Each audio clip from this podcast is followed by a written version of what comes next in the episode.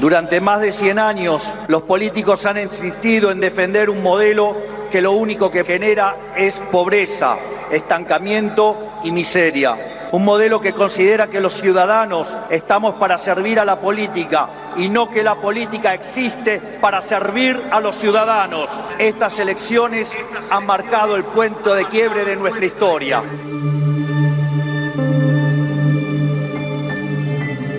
A posse de Javier Milei como presidente da Argentina no último domingo deu uma injeção de ânimo e autoestima para os bolsonaristas no Brasil.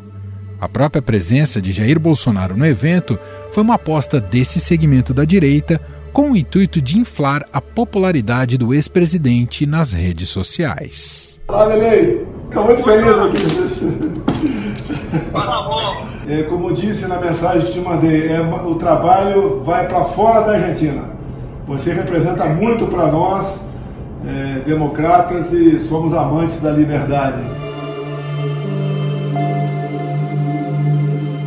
Como está inelegível para as próximas eleições, a ideia é transferir o capital político para figuras como a do governador paulista Tarcísio de Freitas e da ex-primeira-dama Michele Bolsonaro.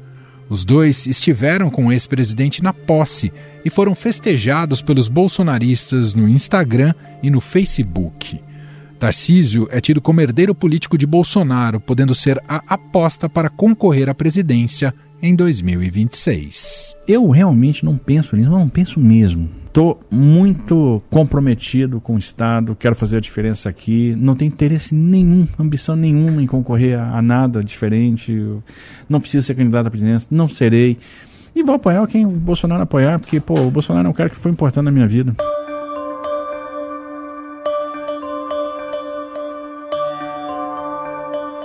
Já Michele tem ganhado destaque dentro do PL e pode tentar uma vaga para o Senado Federal em 2026. Sabe por quê? Porque eu aprendi.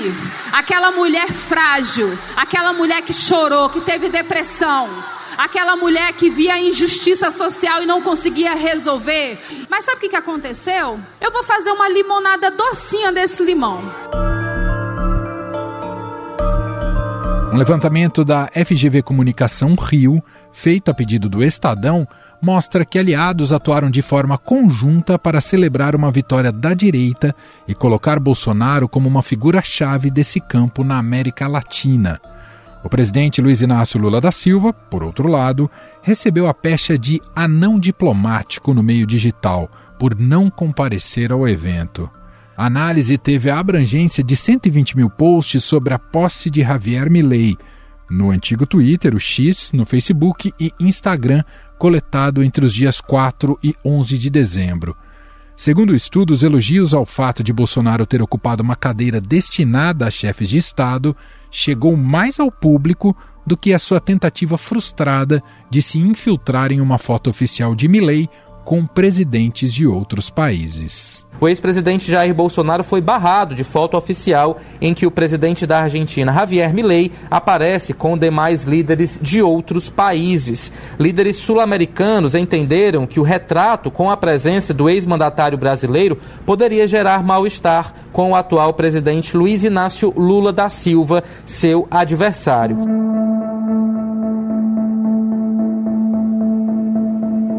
O presidente do PL, Valdemar Costa Neto, disse acreditar que a eleição de Javier Milei na Argentina irá fortalecer a escolha de candidatos da direita em outros países, como o Brasil. Valdemar Costa Neto, e ele me disse o seguinte: vai dar um grande impulso na direita nas Américas. A Argentina é o segundo país mais importante na América do Sul. Assim como o Milei ganhou aqui na Argentina, o próximo passo seria em 2024, com uma possível vitória, retorno de Trump aos Estados Unidos e aí na esteira dos acontecimentos em 2026 você teria de novo a direita no Brasil.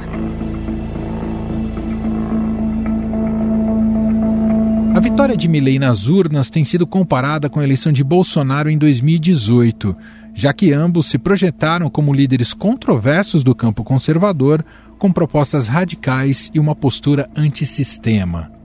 o que de certa forma soa como um recado para o Palácio do Planalto ao evidenciar a dificuldade que os governos têm tido para se manter no poder na América Latina, principalmente os de esquerda. Quem fazia crítica ao companheiro Tabaré ou quem fazia crítica ao companheiro Pepe Morrica sabe quanta falta fazem eles no poder para a gente poder fazer críticas. Portanto, é muito melhor ter um companheiro da gente cometendo alguns equívocos para a gente criticar do que ter alguém de direita governando que não permite sequer que a gente tenha espaço para fazer crítica. No Brasil, nós aprendemos.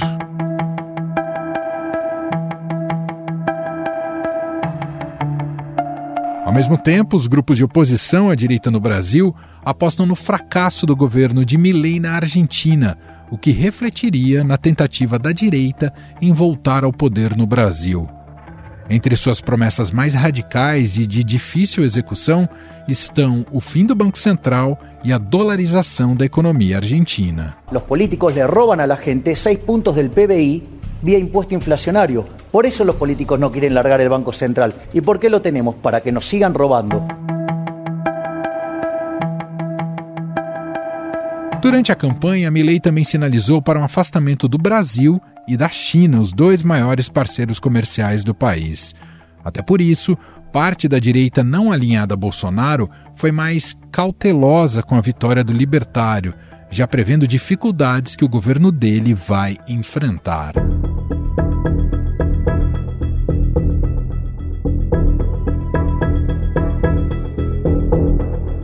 Partido Novo divulgou uma nota considerada uma esperança para o Brasil.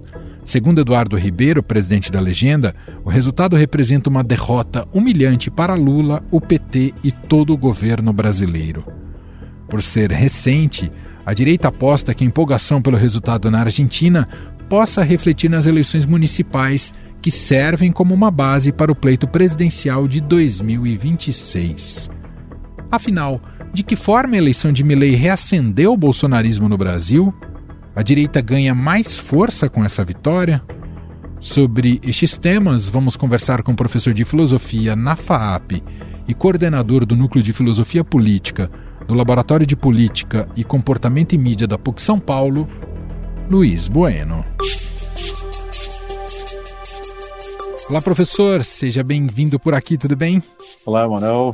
Um prazer estar aqui conversando com você e com todos os seus ouvintes mais uma vez. Bom, professor, os bolsonaristas apostaram pesado né, na posse de Javier Milei na Argentina, justamente como um evento para inflar a popularidade do ex-presidente Jair Bolsonaro e também por consequência de nomes da direita vinculados a ele, como o governador de São Paulo, Tarcísio de Freitas. E aparentemente foram bem sucedidos, ao menos no campo virtual. O Estadão fez até um levantamento nesse sentido. E lá também na Argentina, o Bolsonaro recebeu um tratamento de, de estrela, quase de chefe de Estado teve uma agenda intensa, com encontros, reuniões e tudo mais.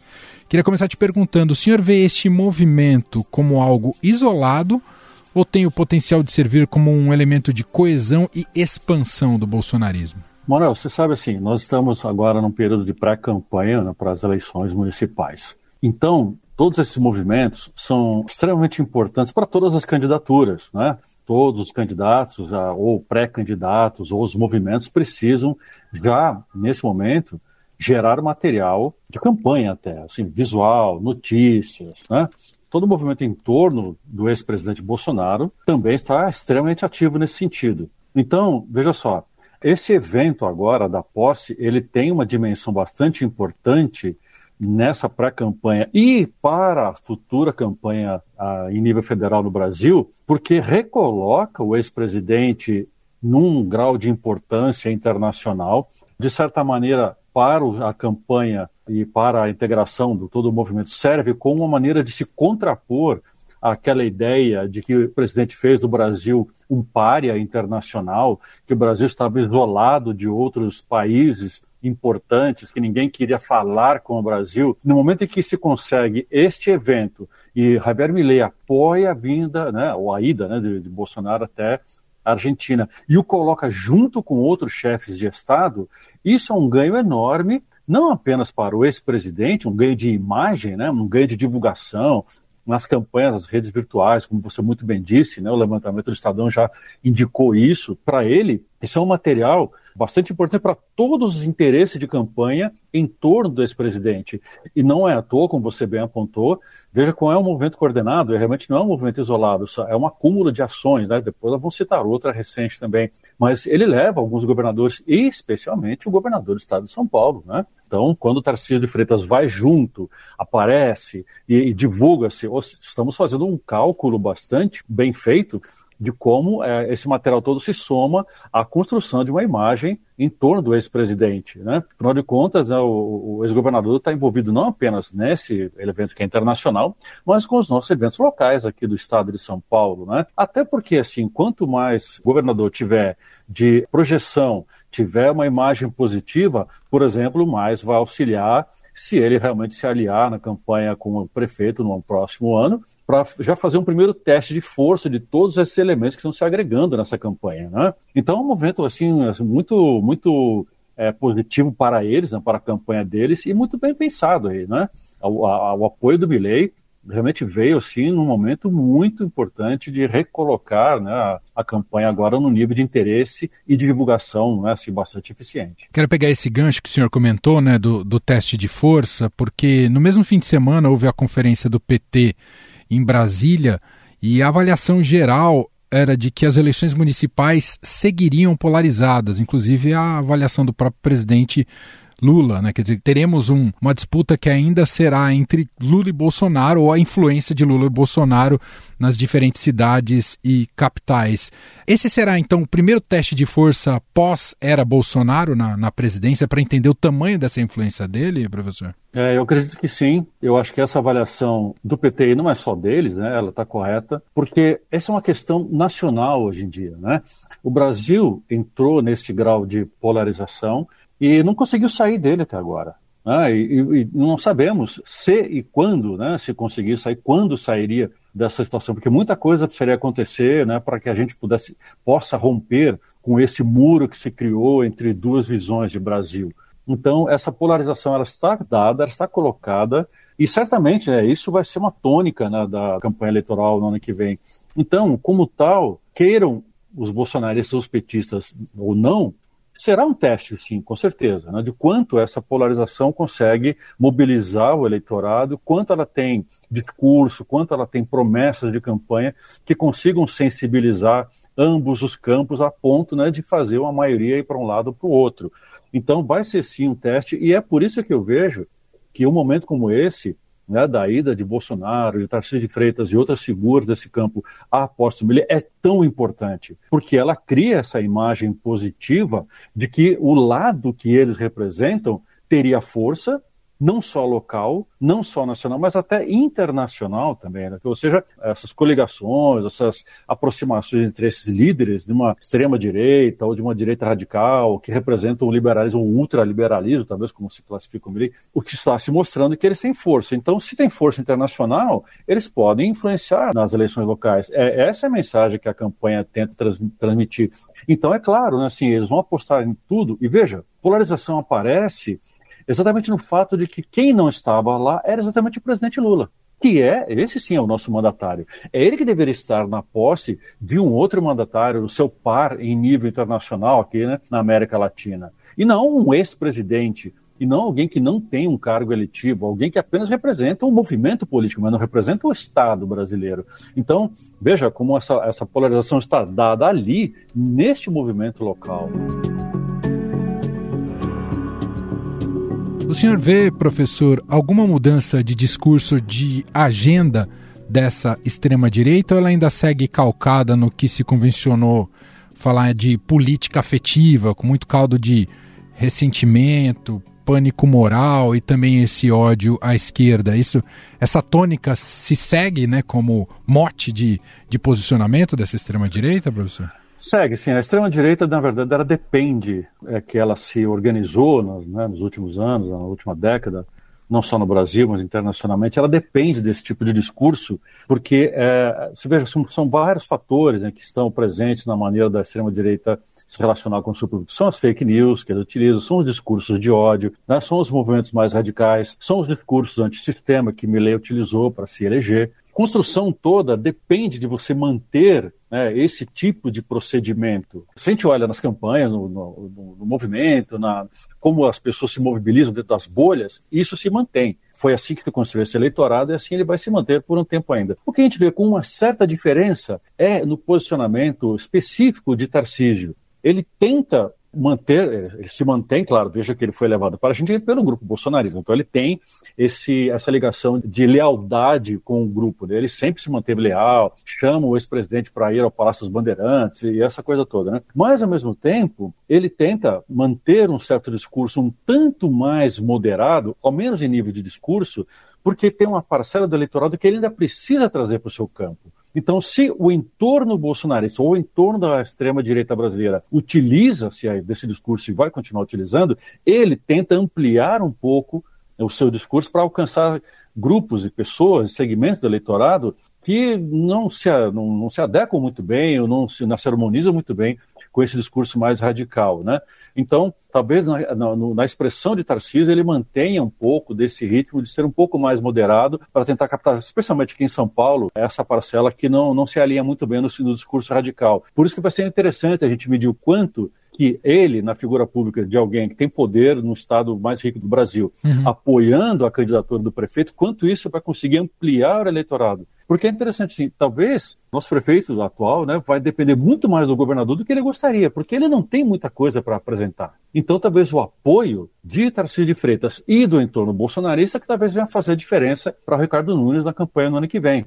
Né? Então você vê que é um conjunto de coisas que não torna o discurso tão simples dele ser apenas radical. Né? Os ativistas, sim, mas os candidatos não necessariamente. Né? Porque eles têm que atingir um público mais amplo do que apenas a base constante de apoio deles. Né? Então, essa combinação entre Tarcísio e Nunes vai ser para a gente um, um, elemento bem interessante de análise para a gente acompanhar como vai se costurar esse discurso né, que atende à direita radical e à extrema direita, se nós mantivermos distinção que alguns autores fazem né, entre direita radical e extrema direita, mas também da direita moderada, da direita democrática. Vamos ver se eles vão conseguir com esse discurso atrair uma parcela que votou em Bolsonaro e uma parcela votou contra Bolsonaro, ou seja, é um fiel da balança que pode decidir eleições aí, né? É esse quadro um tanto complicado que está na nossa frente, né? mas que mantém o quadro de polarização, mantém as campanhas agitadas para o seu entorno.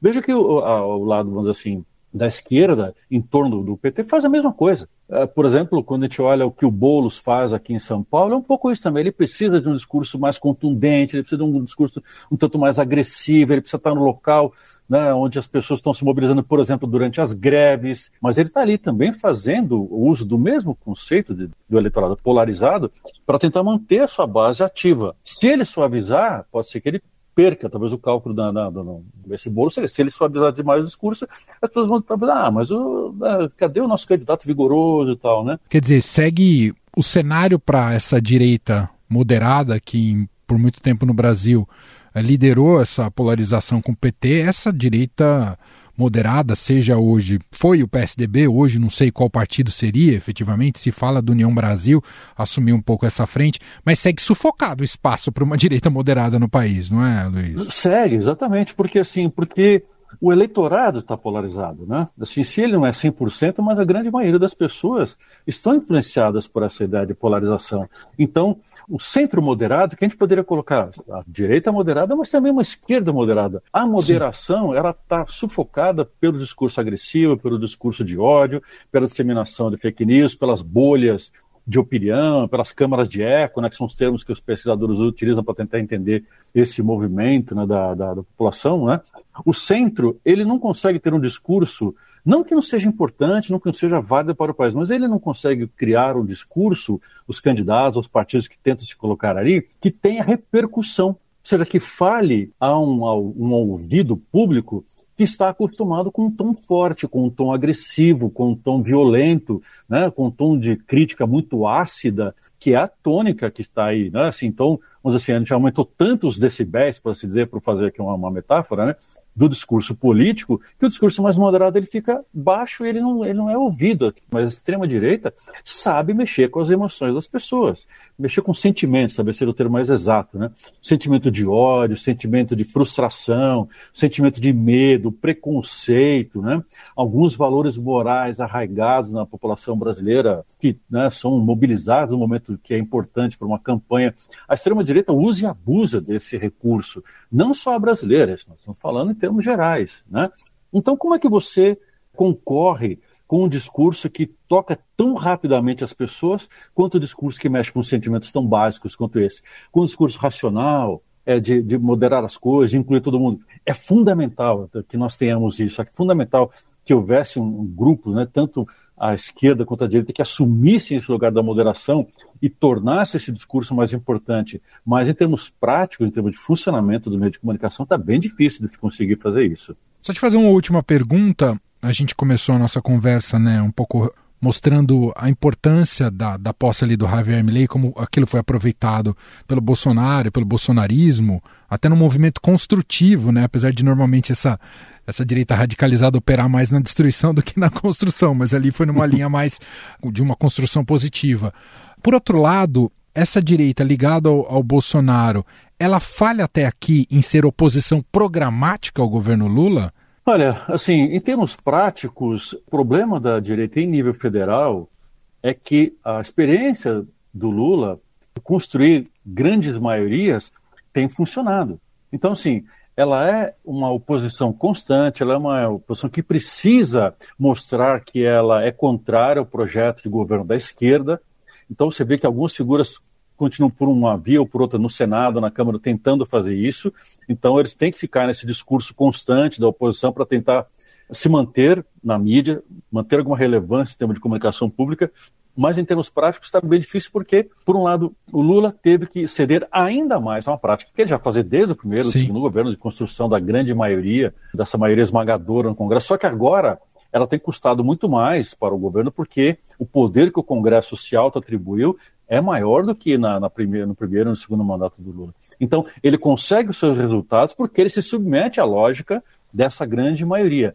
Então, aquele ramo da direita que precisa fazer oposição, na verdade faz uma oposição de é, comunicacional, de barulho, né, de tentar fazer é, assim, com que a população perceba que eles estão tentando é, se opor, que eles têm um discurso né, que é, tem relevância. Então, eles precisam disso, ou seja, vai ter que ter uma, uma, uma, uma constância nessa oposição para tentar, se não no campo dos resultados concretos, temos legislação, distribuição do orçamento público, etc., ao menos em termos de é, comunicação pública. Por isso que eu acredito que ainda, né, também no nível federal, a mobilização de sentimentos, dessa, dessa pauta moral, continua sendo importante, porque se você não consegue resultado prático, mexe com os sentimentos das pessoas que comunicacionalmente funciona. É a lógica do terrorismo. Você explode uma bomba, mas é, o terrorista não quer apenas né, que atingir um número X de pessoas e tal. Ele quer que se noticie aquilo, quer criar um medo numa grande maioria da população por um evento único. Ou seja,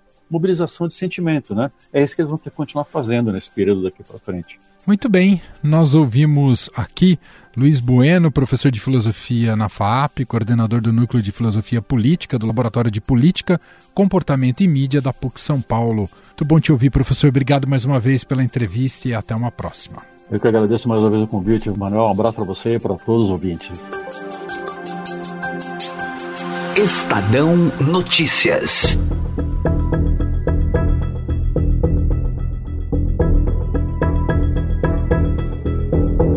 E este foi o Estadão Notícias de hoje, quarta-feira, 13 de dezembro de 2023. A apresentação foi minha, Emanuel Bonfim. Na produção, edição e roteiro, Gustavo Lopes, Jefferson Perleberg e Gabriela Forte. A montagem é de Moacir Biasi. E o nosso e-mail, podcast.estadão.com. Um abraço para você e até mais.